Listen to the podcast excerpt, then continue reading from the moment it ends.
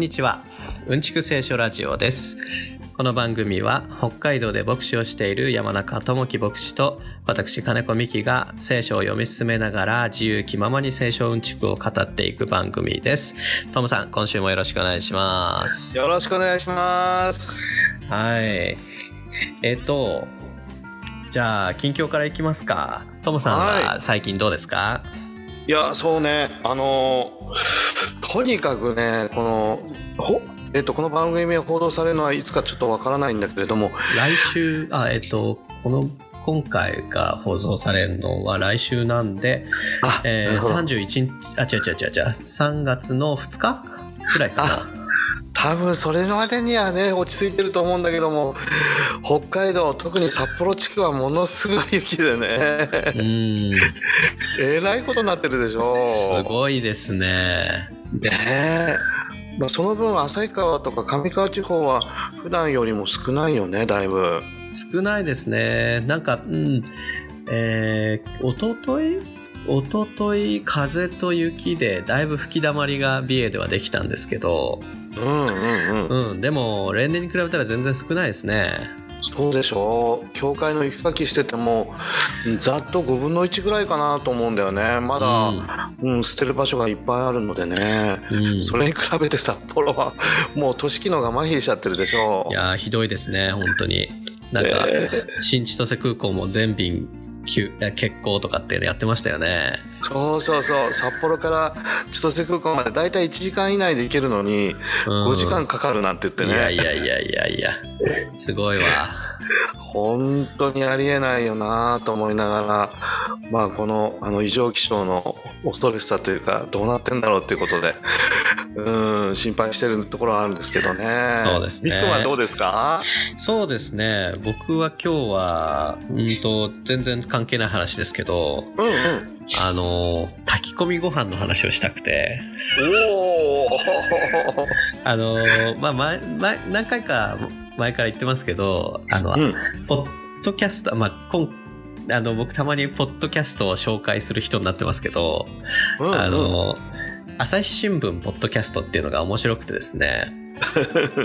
あの、まあ、その中であのいろんなことし記事の紹介とかもしてるんだけど、うんうん。あのご飯ラボっていうあの、まあ、紙面の方であのほ料理を解説するその新聞記事なんだけど、うん。その科学的に料理を説明するみたいなところがあって あの、え。うんちくおじさん必見のコンテンツなんですけど、まあ、それをあのポッドキャストでも紹介しててーうん。でその炊き込みご飯ってあるじゃないですかうんうんうん。あの炊き込みご飯ってその具材をそのお米と一緒に炊飯器に入れて炊くじゃないですか。うんうん。あれってあの混ぜない混ぜないじゃないですか。まあそのわかります？その米洗って水を入れて、具材を米の上に乗せて、であの米と混ぜないようにして炊くっていうのが、まあ、セオリーっていうか確かに。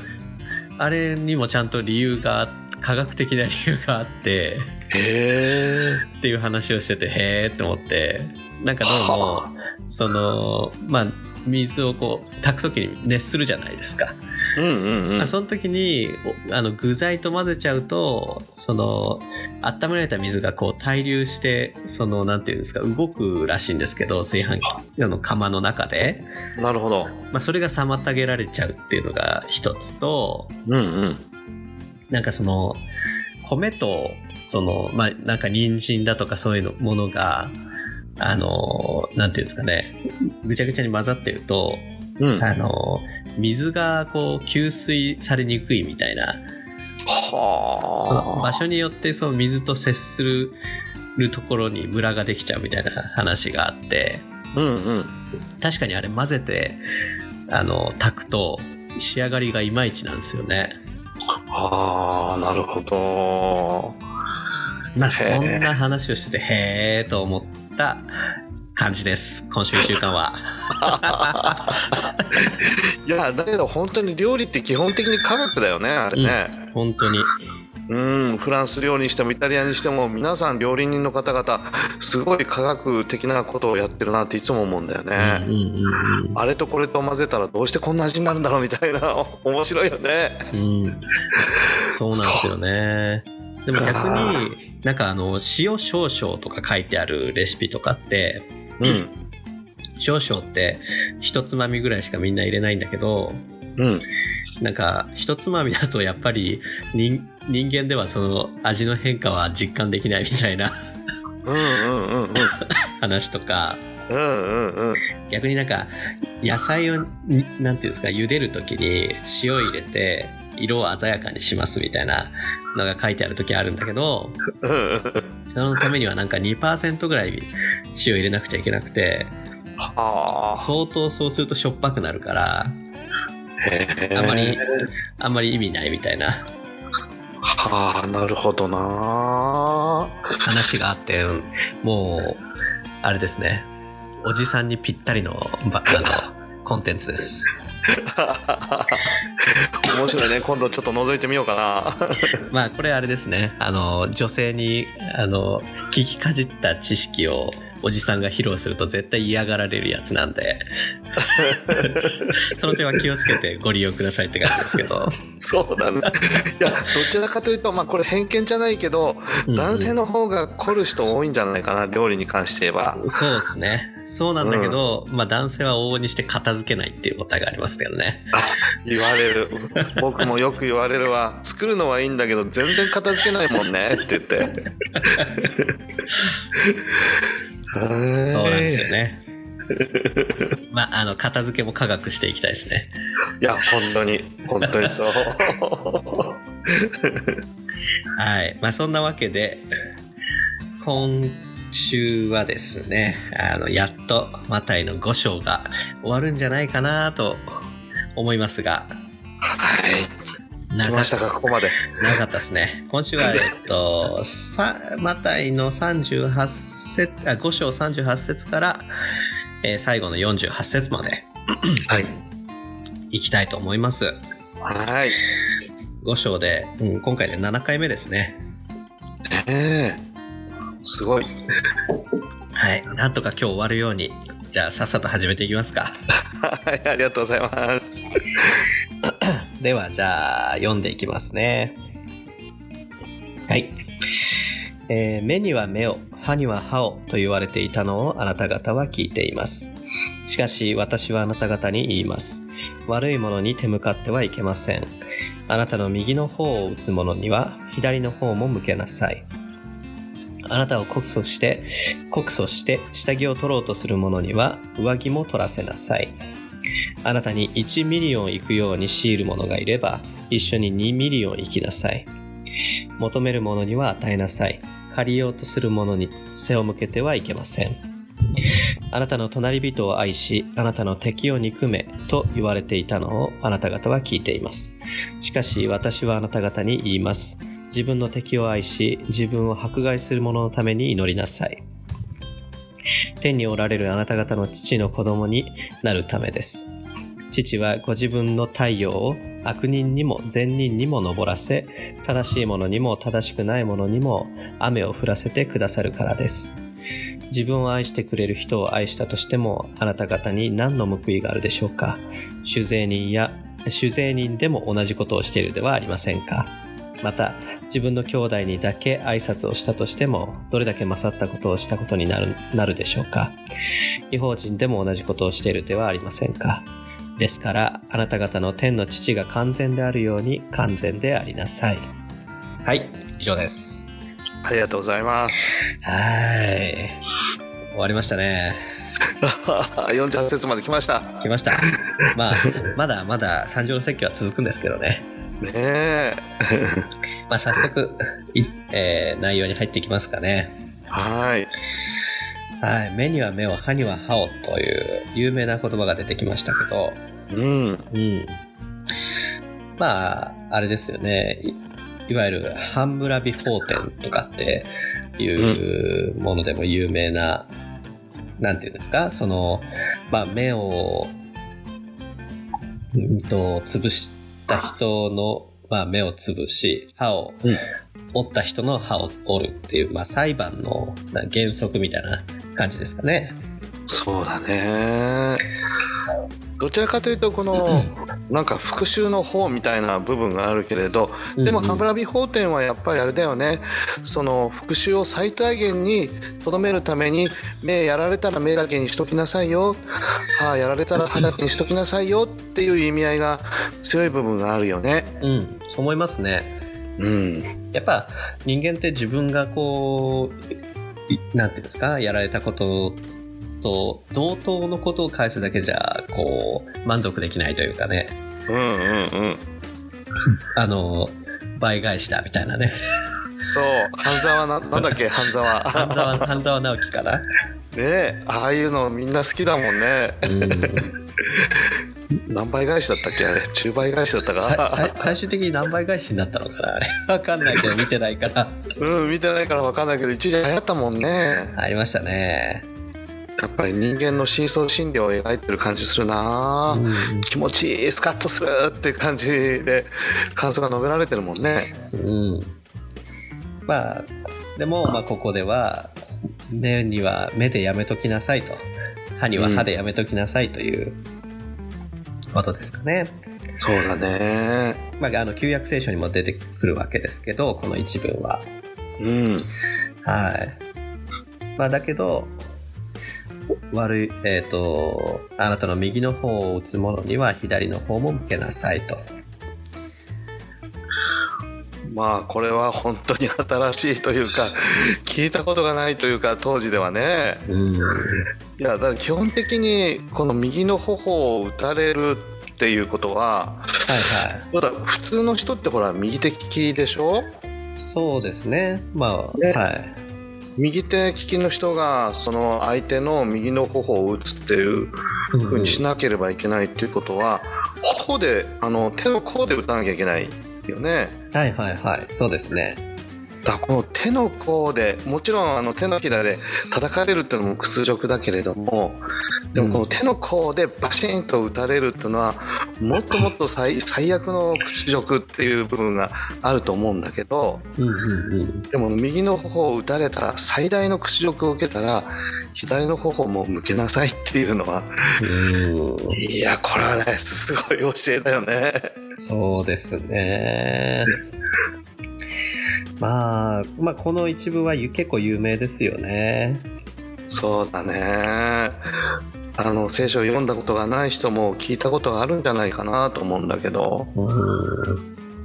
どう？みきくんあの頬を打たれるっていうような経験ある、お父さんとかお母さんとか友達とか。うーん、あんまりないんですよね。あそう。あんまりないな。なんかあったかな 僕あの小学校6年生の時にあの同じグループで女の子だったかな。はいはいはい。バシンってやられたのよね。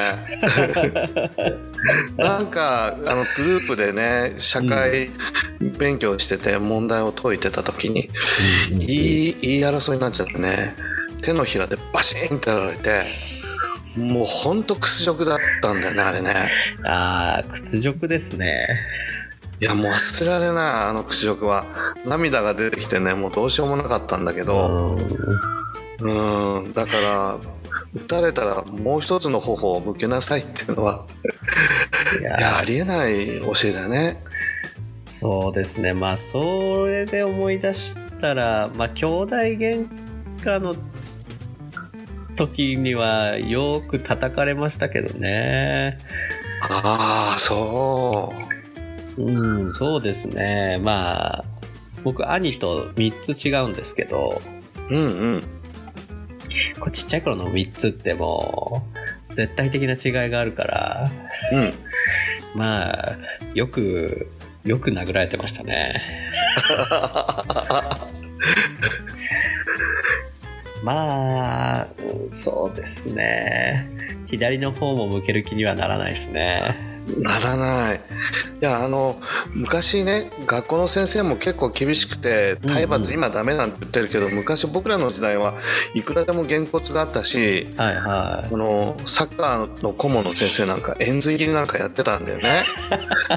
おら、お前らとかってて、で、手が痛いっていう先生は、うんうんあの、市内持ってきてね、い。剣道。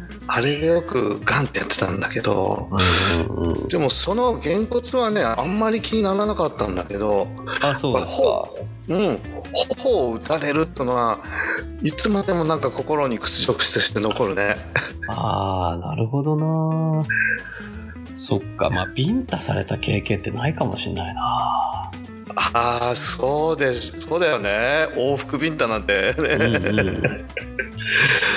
うんうん。うんまあ、確かに、まあ、確かに、グーでパンチするっていうと、まあ、けん、喧嘩だったり、あれだけど、まあ、ビンタね。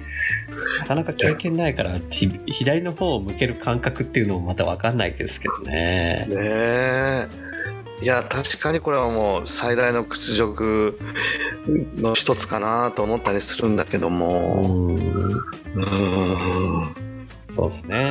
まあ、その、まあ、ここで例として挙げられてるのは、まあ、この頬を打つだけじゃなく、あなたを告訴して下着を取ろうとする者には上着は、上着も取らせなさいとか、うんうん。1ミリオン行くように強いる者がいれば一緒に2ミリオン行きなさいとか、うん。求める者には与えなさい。借りようとする者には背を向けてはいけませんとか、はい、っていうのが列挙されてますけど、そうですね。なんか本当にこれを読むと理不尽とか世の中の悪に対して神様を信じる私たちがどう戦っていくか戦い方をイエス様が語ってるような感じがしてね。はいはいはい。で世の中では目には目を歯には歯をだよね。復讐してやっつけてやるっていう、まあ、そういう部分があると思うんだけど。でも、私たちはそういうふうにして戦わない悪に対して理不尽に対してうん。左の頬も向けるんだと。上着も取らせてあげるんだと。うん。また強いられたら一緒に2ミリオン行くんだと、まあ、そういう悪に対して善をも善を用いて戦っていくっていう、まあ、そういう戦い方のようなあの感じがするんだけどうね、んうん。そうですね。なかなか難しいけど。そうですね。悪に対してこういうふうに戦いなさいって言われてもね、んいやそうは言うけどっていうのはあるよね。まあね、まあ人、うん、人としてはなかなか受け入れられない要求ですけどね。そうだね。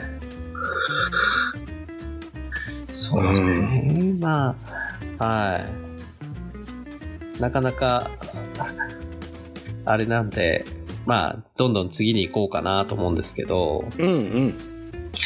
まあ、そうですね。また思い出したら帰ってこようかなと思いますけど、まあ、えーあなたの隣人を愛し、あなたの敵の憎めと言われたのをあなた方に聞いています。あなた方聞いていますけど、えー自分の敵を愛し、迫害する者のために祈りなさいと。うんうんまあその理由として続けて言われているのが、まあ悪人にも善人にも太陽を昇らせ、あの、正しいものにも正しくないものにも雨を降らせるのが神だからですといううん。ことが言われてますね。そうだね。うん。神様が本当にしっかりと見てくださっているから、あなたの側に立ってくださるから、うん、必ずあの正義を貫いてくださる。最後には神様が正しいと思うことをやってくださるという。うんまあだから私の子供として、うん、悪に対して善を持って戦いなさいっていう、そういう言葉にも聞こえるよね。そうですね。なんかこう、完全懲悪的な世界観っていうか、うんうん。まあ、いわゆる水戸黄門的な世界観ってあるじゃないですか。うんうん。こう、悪い奴がいるんだけど、その報いを、あの、なんていうんですか、あの、黄門様が最後には、あの、正してくれるみたいな、うんうんうん。そういう感じではではないっていう。ないね。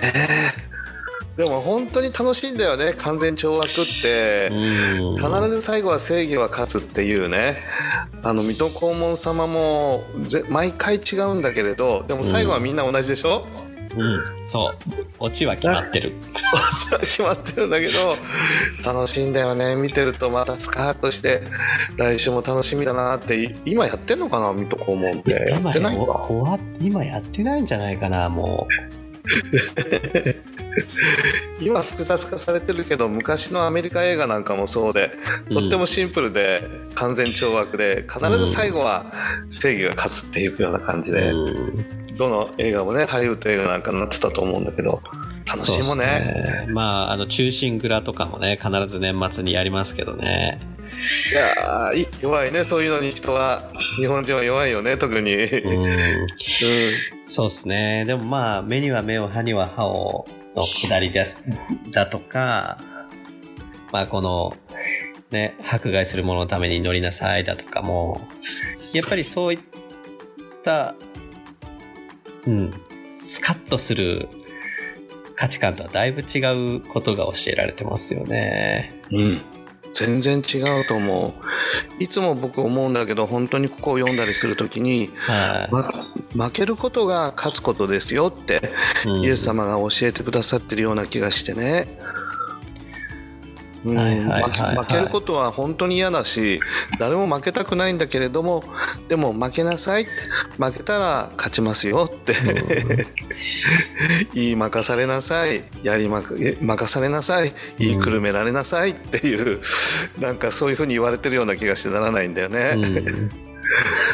なんかこのそうですね。その、まあ、太陽を昇らせ雨を降らせるっていうところを思うをなんていうんですかね。そこがそのこの根拠っていうかうん。として挙げられてることを考えると、やっぱりその、まあ、右の方を打たれたら左の方を出すとかあのなんていうんですか？下着を取ろうとする者には上着も取らせなさいとかうん。っていうことが、まあ、例えばここでそう教えられてるからもう内心腹渡が逃げくり返ってるんだけどうん左の方を出すとかそういったと心持ちで行うこともまた違うと思うんですよね。そうだね。こう進んで喜んでそうしなさいっていううんことだと思うんですよ。自分の敵を愛しなさいっていうもんね、うん。迫害する者のために乗りなさいっていうことだもんね、うん。くそ腹立つなーってもでもしょうがねえから負けてるかっていうのと違うよね。うん。うん。なんかその、まあ、太陽を昇らせ雨を降らせる、そのすごく基本的な一日のサイクル、一日にっていうか、なんていうんですかね、基本的な自然のサイクルっていうか、うん。まあ、つまり神が用意した人を生かすためのサイクルなわけですけど、それを、を、まあ、善人にも悪人にも平等に与えてるっていう。だから、まあ、善人であろうが、悪人であろうが、神はこう、基本的に養ってるっていうことでもあるわけじゃないですか。そうだねだまあ、その、ね、自分に危害を加えたり、自分を侮辱したりする人、まあ敵ですよね。うんもう同様にこう神はなんていうんですかね重んじてるっていうか、うん、うんうん父って書いてあるからやっぱりうん。その悪い人でもいい人でも自分の娘であり息子だっていう考えは変わらないんだよね。うん。僕たちもあの子供あのいるのでねよくわかるけれどうん。問題があったり反抗したりするうん息子娘あーなかなか受け入れがたいっていう部分もあるけれどもでもやっぱり愛するし、なんとか良くなってもらいたいしっていうそういう息子娘に対する尽きない愛情っていうのがあると思うんだけどやっぱり父なる神様もあの悪人でも犯罪人であってもいい人であっても悪い人であってもうん。みんなやっぱり娘息子というようなことの中でうん。愛は変わんないと思うんだよね。うん。そうですね。本当にそうですね。またへまああの八福のところで心の貧しさだとか、あのそういったことが強調されてましたけどこの善人悪人正しい正しくないっていう基準っていうのをあのその自分をどこに当てはめるかっていうことでもだいぶ変わってくると思うんですよね。うんそうだねこれ自分を例えば善人に当てはめてると神はどうして悪人にも太陽を昇らせ雨を降らせるのかっていうふうに思うと思うんですけどうんうんもし自分を悪人のところに置くとやはり神は神の慈悲深さが見えてくるわけですよね。確かにねこんなものにも神様は恵んでくださってってねそういう思いになるもんね、うん。そうなんですよね。うんまあ本当にちゃんと神様があ見てくださってると苦しむ私たちのこともまた、うん苦しい境地の中にあるあの人もこの人もちゃんと見てくださってるからうんっていう部分もあるよねきっと。そうですね。まあそこは、まあ自分を悪人に置くのか善人に置くのかっていうのは、やっぱり聖書一貫して問われるテーマでもありますよね。うんそうだねうん。果たして善人なのかっていうね そうそういう問いかけはあるよね。そうですね。一般的には善人っていう定義が正しいのかもしれないけどでも神様の前にどうなんだろうかっていう風なうんやっぱり問われるもんね。そうですね。また、そう、やっぱり一般的な評価と、その自分の内面まで自分見えてる自分からして自分をどう評評価するかっていうのもまた違いますしね。そうだね。で神の前にどうなんだという自分たちがうん。あの人はこうだあの人はこうああだっていうようなことで断罪してしまってうん。敵のように振る舞っていいのかっていうようなね。うん。そうですね。うん。まあ、まあ誰かに例えば砲で砲を撃たれた経験はないかもしれないけど、まあ仮にそういう侮辱っていうのをまあビンタされなくともなんか侮辱を受けたりとかっていう経験はあるかもしれないけど 自分がされるとすごく腹が立ちますけどじゃあ自分はししたことないかっていう考えるとおそらくどっかでやってるんですよね。そうだね気づかないうちにやってしまってるっていううん言葉でも行動でもってことがあるよね。うんそうですね。まあ、ここで、まあ、柔和さみたいなものも、あの、で、こことでもあると思うんですけど、うん。まあ、右の方を打つものに、こう、反撃するのではなく、左の方も向けるっていうこと。うん。まあ、また、そこも、八福に通ずるところがあるのかな、と思ったりしますね。あるね。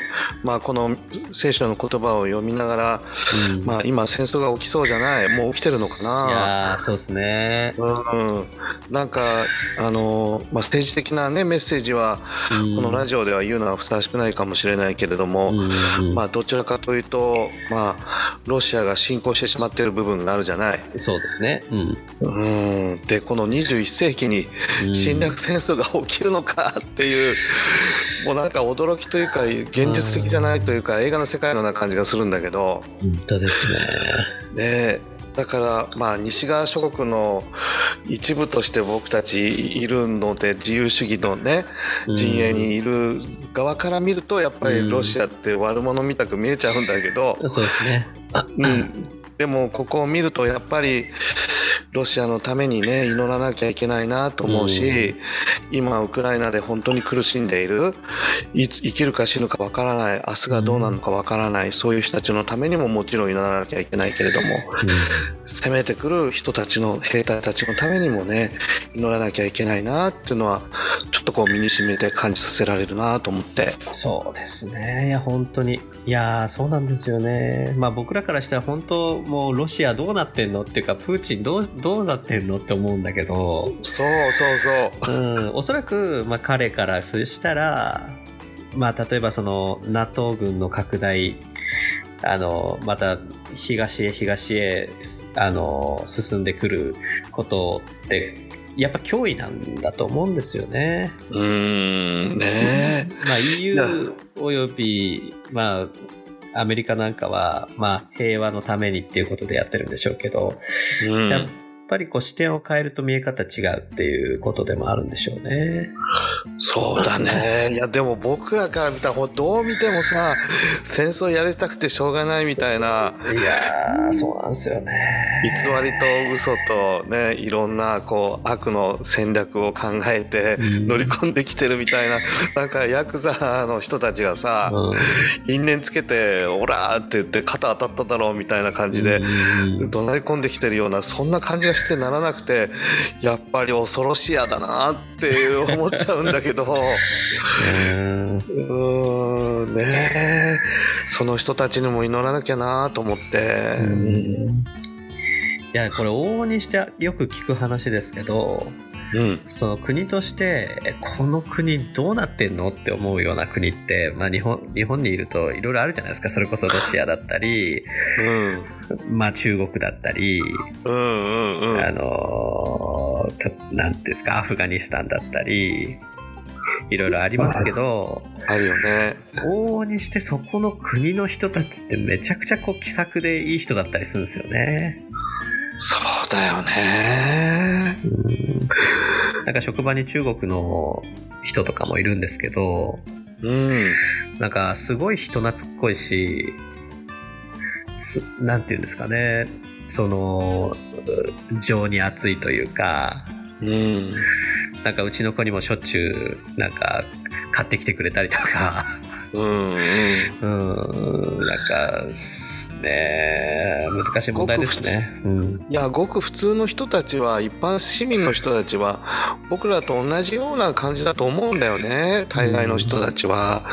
でも一部のね政治的なリーダーの人たちが自分自身のポリシーと欲望というか権力にしがみついてっていうのがあるのかもしれないね北朝鮮にしてもそうだよね多分一般の人たちはさ気さくな人たちが多いと思うんだよね。そうでしょうね。いやーなんかいや、本当ね、ウクライナの話で、なんか、へこみますね、ここ最近。本当だねこの21世紀博愛とか人権とか、ね、あの多様性とかって言われてるような時代の中でうん。だからまた元に戻ってるのかみたいなね人間って変わらないのかみたい本当ですな、ね。うん、同じ間違いを繰り返そうとしてるのかみたいなうんちょっとそういう驚きと嘆きと落胆みたいのもあるよね。うん本当に。いやー、まあ、祈らされますね。うん、そう重たいけれどでもあなたの隣人を愛しあなたの敵を憎めと言われてるのはあなたが聞いていますしかし私はあなた方にいます自分の敵を愛し自分を迫害する者のために祈りなさいっていう、まあ、この言葉がなんか輝くかなって本当にタイムリーな言葉だなと思いながら読ませていただいたんだけどね。はい。そうですね。まあ、続きに行きますかね。自分を愛してくれる人を愛したとしても、あなた方に何の報いがあるでしょうか？酒税人でも同じことをしているではありませんか？と。また、自分の兄弟だけに挨拶したとしても、どれだけ勝ったことをしたことになるでしょうか？違法人でも同じことをしているではありませんか？はい。うん。いや、これは本当に、そうですね。あの、そうなんですよ。あの、そうなんですよ。仲がいい人には、それはまあ仲良くできるんですよ。そうだねうん。うん、仲良くできるし楽しいしね話してても。うんそうなんですよね。自分のテリトリーというか、自分の心地いい環境にとどまることって、まあ簡単なんだけど、うん。うん。あえてそこを出て、その、なんていうんですかね、その範囲外の人と、まあ関わりを持って、かつ、なんていうんですかね、誠実に付き合っていくって、うん。まあ大変なんですよね。いや、これが戦いだよね。自分たちに対して、あいね、良きことをしてくれる人に対しては、やっぱり尊敬もするし、大好きになるだろうし、仲良くもなるけれども、でも自分に対してマイナスをもたらすような、自分のこの感情を逆なでするような人たちを愛していくっていうのは、やっぱりこれ自分の力じゃやっぱ無理だなと思うよね。そうですね。そこに神様の助けがないとっていうか、うーん。うん。いやー、でも、往々にして、自分の心地いい範囲で、相手にも、なんていうんですかね、優しくしたり、何かこう、いいことしてる状態で、うん。ま、自己満足しちゃうもんですよね。いや、そうだね。なかなか自分いいことしてんな、みたいな。うん。でそれが決しうんそれが決して悪いことじゃないからね。うん、うん。うん。普通に考えると、あ、それでもう十分だよって、それはいい、ね、人の生き方だと思うし、うん理性的な生き方だよって、人が評価してくれるような生き方だから、悪くはないんだよね。悪く、うん、悪くはないんだけど、イエス・キリスト的に言わせれば、うん。それは当たり前だよっていう。そうそうそう。そうなんだよね。うん。安全地帯を越えていかなきゃいけないっていう。うんそうですね。なんか、そうですね。その、最近、心理的安全性っていう言葉が、あの、よく聞くようになりましたけど、うんうんうん。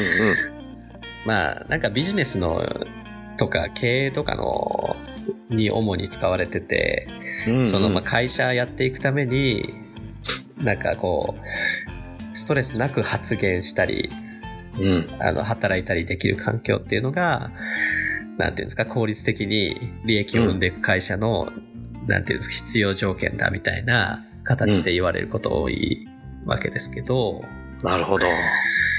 まあそういった意味ではあえて心理的安全性のないところでに出向いていってうんうんうん。善をなさなきゃいけないっていうことですよね。そうだね。あえてっていうのがあるよね。あえてするっていうチャレンジをイエス様はこうされてるような感じするよね。うんしなくていいんだけど、でもあえてやりましょうっていう。うんうん。まあそれはなるよね。あえてで言えばまあイエス・キリストっていう人がもうあえての塊なわけでそうだね。どうしてそんなことする必要があるんですかみたいなことをもう生涯やってのけた方々だからね。まあそもそも、まあ、神であるわけなんだけどあえて人になって生まれてきてうん。そうなんだよね。あえて苦しい生活をして、うんあえて僕たちの弱さや罪を背負って、かからなくてもいい十字架、かかられたんだからね。うんだけど、そのイエス様の行動、人生を突き動かしたのはやっぱり愛だもんね。そうですね。あなたに生きてもらいたいって、うんあなたが豊かになってもらいたいっていう敵であろうが何であろうが、うん、イエス様の人生を動かしたのが愛だもんね。まあ最後48節最後の一節ですけど、まあ、ですからあなた方の天の父が完全であるように完全でありなさいっていうまあこの一言に尽きるとも言えば尽きるんだけど 要するに求められているのが基準が完全なわけですよね。そうだね。お重たいよね。いやーなんかねえなんいやまあ、ある方はね愛の完全なんていう愛においてっていうことを付け加えてる人もいるけれども、うん。うん、あなた方の隣人を愛しなさいっていうのと心を尽くして思いを尽くして精神を尽くして主なる神を愛しなさいっていう、まうん。あ、愛がねこのとても大切なテーマなんだという方もいらっしゃるけどね。うんまあ僕なんかここ読むたびにそんな無茶なって思っちゃうんですけど。うんうん。まあでもやはりこうなんていうんですかね。あくまでそのまあ立法学者パリサイ人って人たちがよく出てきますけど、うん。そのまあ当時の正しい人たちといえばこの人たちみたいな代名詞的な使われ方で出てきますけど。うんうんでもだからその人たちは立法というものをこう完全に守っていると自他ともに認められていたわけなんだけどうん。でも立法の求めている基準っていうのはこのその完全が心の中にまで適用される天の父の完全うん。であるわけですよね。そうだね。だからそういううん。そういう部分では立法学者最初たちは人がああの人たちはもう完璧だっていう。だけど、うん。天のお父さんから見てどうだろうかっていううん。視点が全く欠けていて自己満足的な部分で終わってたっていうのはあるよね。そうなんですよね。うーん。まあ、愛という観点で言えばその自分の自分を愛してくれる人を愛する愛にとどまっていたわけでだろうし、そうだね。まあ、挨拶をするっていうことに関しても、まあ、ユダヤ民族っていう意識がすごく強いからうんうん。ユダヤ人には挨拶をするんだけど、まあ、外国人にはしあのしていなかったようでしょうしですですしうん。でもそれは違うんだよっていうことでもあると思うんですけどね。そうだね。まあこの天の父があってやっぱりお父さんという言葉が書かれているのでうん。どうだろう。あの自分の息子が不完全であることはもう当然父親としてわかるんだけどうん。その息子がねなんとかあのお父さんのためにとかうん。自分の成長のためって一生懸命頑張ってうん。自分を高めようとするその姿を見てああの美樹君と父親としてその姿。なんとか不完全だけど自分は足りないけれどうん。でも努力してお父さんに褒められるように人々のお役に立つように頑張るぞって言ってあの日々精進する姿を見て父親としてどう息子？いやーもう完全ですよね。完全だよねもう涙ちょちょぎれると思うんだよそうそうねそう。もうもう完璧ですっていう。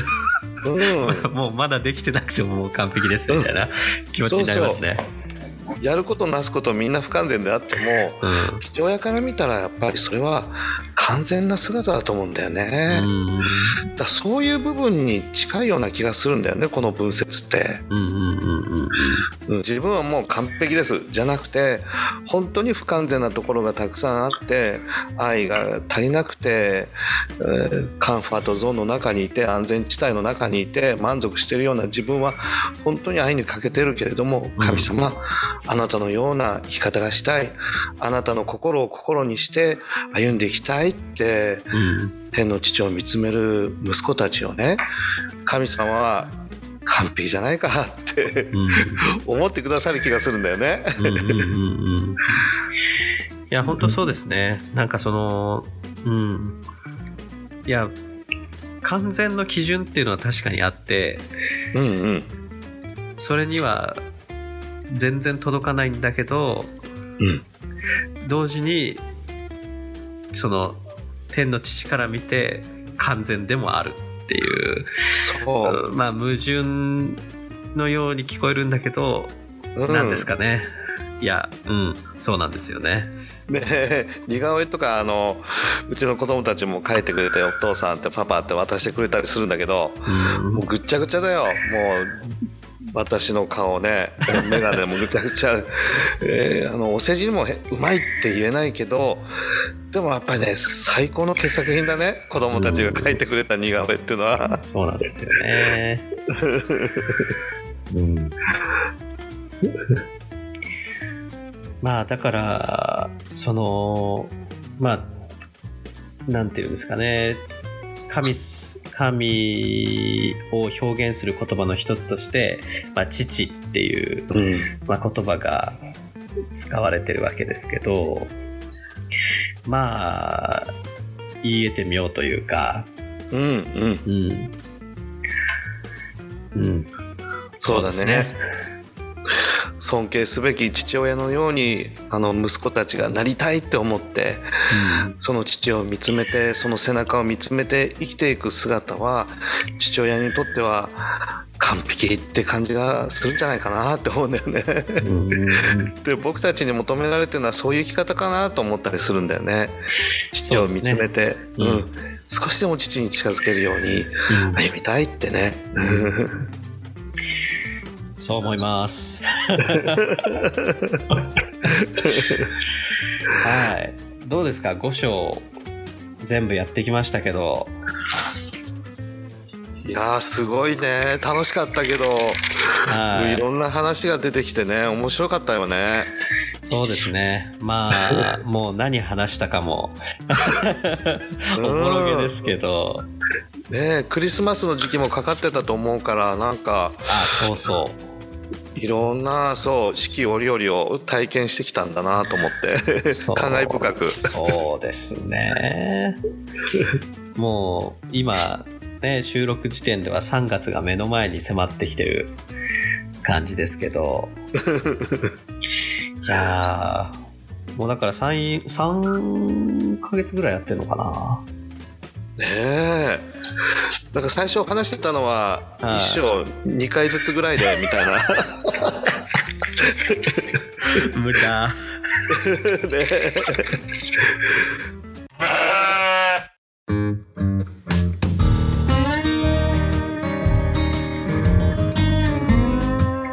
7回目かな今日で5章、の5章が、5章が7回目。はい。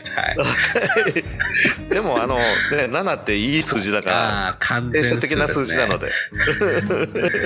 いいですね。これも神様の踊り計らいみたいな感じまあ、あの、1日1本聞いてもらえればね、あの、1週間で聞けるから。本当だねいやお付き合いくださったら嬉しいな、ですね。いいや特にこういう暗い時代だから、はいあの一緒に皆さんと一緒に聖書を読みたいですね。ですね。本当に。うんいや、なんか僕、僕のめ、この番組の、なんていうんですか、目指してる方向っていうか、うん、で、なんか、すぐわかるみたいなのはあんま目指してなくて、その、やっぱ徐々にわかるっていうところを、まあ、変な話目指してて、うんうんまあ、よくあるじゃないですか。あの、5分でわかる何々とか、怪しいよね。うん、10分でわかる六法全書とか、10分でわかるかいって思うんだけど、いやわからないよね。いや、いや、最近、なんかあの、コロナ、コロナに関連してインフォデミックとかってね、言われたりもしましたけど、うんうんうん。まあ、情報にアクセスするのが、もうなんか、めちゃくちゃ簡単になってきてる時代だと思うんですけど、なるほど。なんていうんですかね、だからこそ、こう、ゆっくりとした情報に、ある意味で逆に価値がある時代でもあるかなと思うんですよね。いいよね。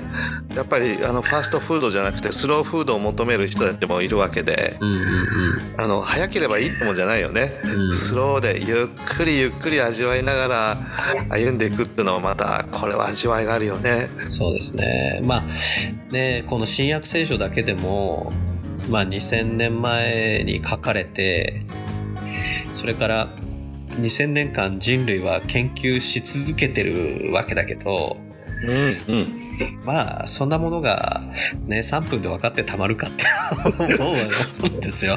そうだね。そうだよね。まあ、まあある方は、聖書はスルメのようだって言うから、噛めが噛むほど味が出てくるっていう人もいるのでう、んうんうん、皆さんと一緒に読みながら、ああ、なんか味わいが出てきたぞって思ってくださったら、少しでもね、嬉しいなと思う。うん。うんまあ、あの、あれです。決して僕たちの話が分かりづらい言い訳ではなく、それを目指してるんですよっていう、ちょっとあの、予防線貼っといて。貼っといて、言い訳も言ってて、そんなことでこれからも続けていきますんでどうぞよろしくお願いしますって感じですねよろしくお願いします。はいじゃあまあ時間もいい感じなので最後トムさん締めてもらって終わりますかねはい、今日も皆さんお付き合いいただいてありがとうございます。またご一緒したいと思います。よはいまたよろしくお願いしますろしくお願いします。失礼します。